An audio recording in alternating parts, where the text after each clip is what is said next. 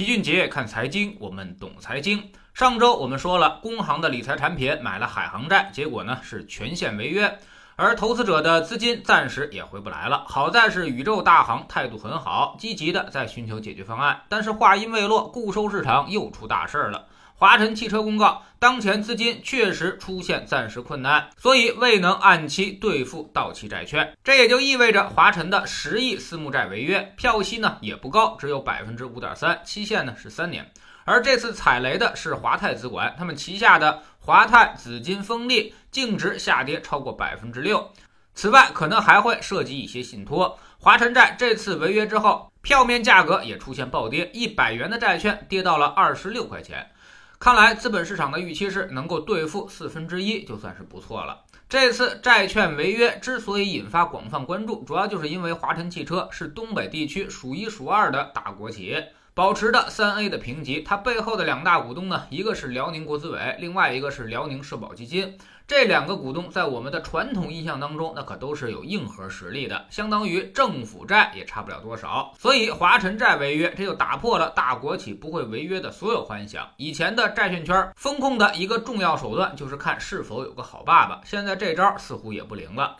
孩子死了之后，评级机构的奶也快速来了。大公国际给华晨集团主体信用评级等级降为了 A 加评级，并且展望调为了负面。另外一家评级机构东方金城发布报告说，截止今年一季度末，华晨集团总负债是一千两百二十六点七五亿元，资产负债率高达百分之六十九点九三，远高于行业平均水平。其中呢，短期债务金额为四百八十三点九六亿元，长期债务金额呢是一百九十点七五亿元。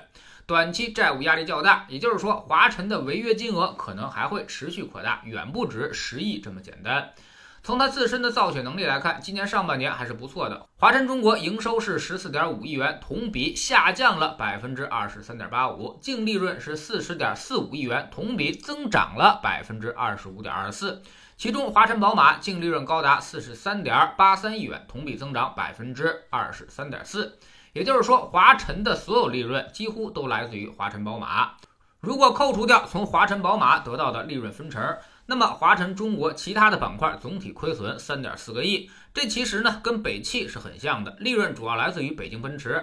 但问题是，现在宝马也好，奔驰也好，他们也发现了中国市场的利润可观，所以在努力的回收这块权益。未来华晨和北汽都将面临分成减少的风险。二零二二年，宝马集团在华晨宝马的持股比例呢，就将从百分之五十上升到百分之七十五了。到时候，华晨的利润恐怕将缩水一半。这对于千亿负债的华晨来说，恐怕就是雪上加霜。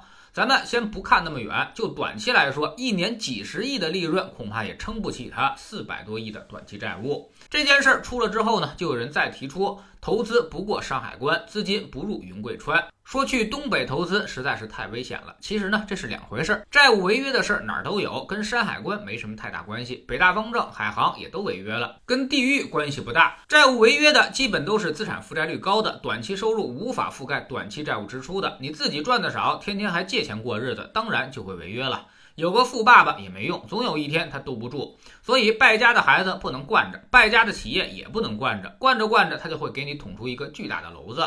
而目前东北经济的特色就是老旧重工业基地，所以大多都是这类企业。比如去年沈阳机床也出现过债务危机，这些可都是当年的知名企业，后来不符合新时代特征了。一开始由地方支持死扛，但扛着扛着也就扛不住了。之所以说投资不过山海关，主要就是观念不同。老齐呢也曾经去东北做过生意。给我的感觉最深的一点就是不找关系干不成事儿，连停车你都得认识人才行。走正规的程序，还几乎每一道手续都会刁难你一下，不是能力问题，人家就是故意的。所有的生意都是建立在关系往来之上的，那这买卖还怎么做呢？比如你开个店，第二年看你赚了大钱，那么你说你该怎么办？给这些关系人也得加码，否则这些爷不高兴了，分分钟就给你搅和黄了。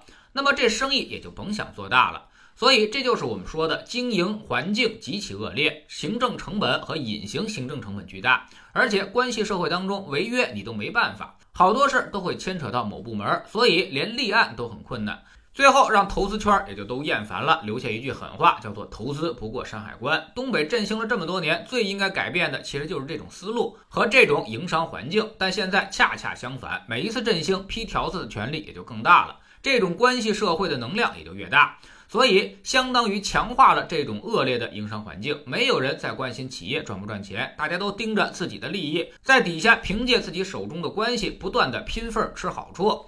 那么，这些企业的命运也就可想而知了。曾经最好的汽车企业，现在也就沦落至此，不由得让人心虚。现如今，东北年轻人向南出走最为坚决，每年几百万人离开。绝大多数城市呢都开始收缩，其实呢已经是在用脚投票了。有人说，如果把当年深圳的政策放到东北，东北也能搞好，这个还真不一定。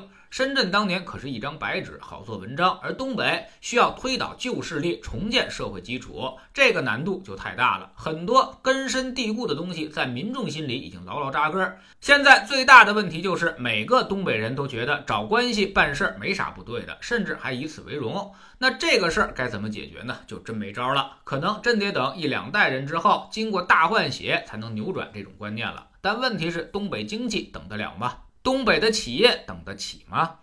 知识星球齐俊杰的粉丝群，我们昨天说的两个事情，一呢是可转债为啥遭遇爆炒，二是“十四五”规划即将出炉，那么对于股市来说会有什么影响？我们分析了“八五”计划以来的市场表现，并从中寻找规律。我们总说投资没风险，没文化才有风险。学点投资的真本事，从下载知识星球 APP 找齐俊杰的粉丝群开始。在这里，我们要让赚钱变成一种常态。老齐不但会给你鱼，还会教你捕鱼的技巧。让你明明白白知道钱到底是怎么赚到的。二零一八年星球建立到现在，跟着老齐做投资的朋友，少说也赚到了百分之五十以上了。更重要的是，你自己已经在明显提高。知识星球老七的读书圈里，我们正在讲妙趣横生的博弈论。我们近期呢一直在解释均衡的问题。均衡呢就是要找到那个最佳的解决办法的点。我们经常说一句话，就是大概率的事情反复做，你就能获得最好的结果。而如果每次都去压住小概率的话，那么无论短期是赢还是输都不重要，未来你一定会凭实力全都输回去。所以均衡点如何去判断，这就需要博弈论的思维了。知识星球找老七的读书圈，每天十分钟语音，一年为您带来五十本财经类书籍的精读和精讲。现在加入之前讲过的一百八十多本书，您全都可以收听收看。算下来，每本语音书呢，其实才不到一块五毛钱。每天只要坚持这么一点点，几年之后，你将产生巨大的改变。读书圈和粉丝群也都独立运营，单独付费，千万不要走错了。苹果用户请到老齐的读书圈同名公众号里面扫描二维码加入，三天之内不满意全额退款，可以过来体验一下。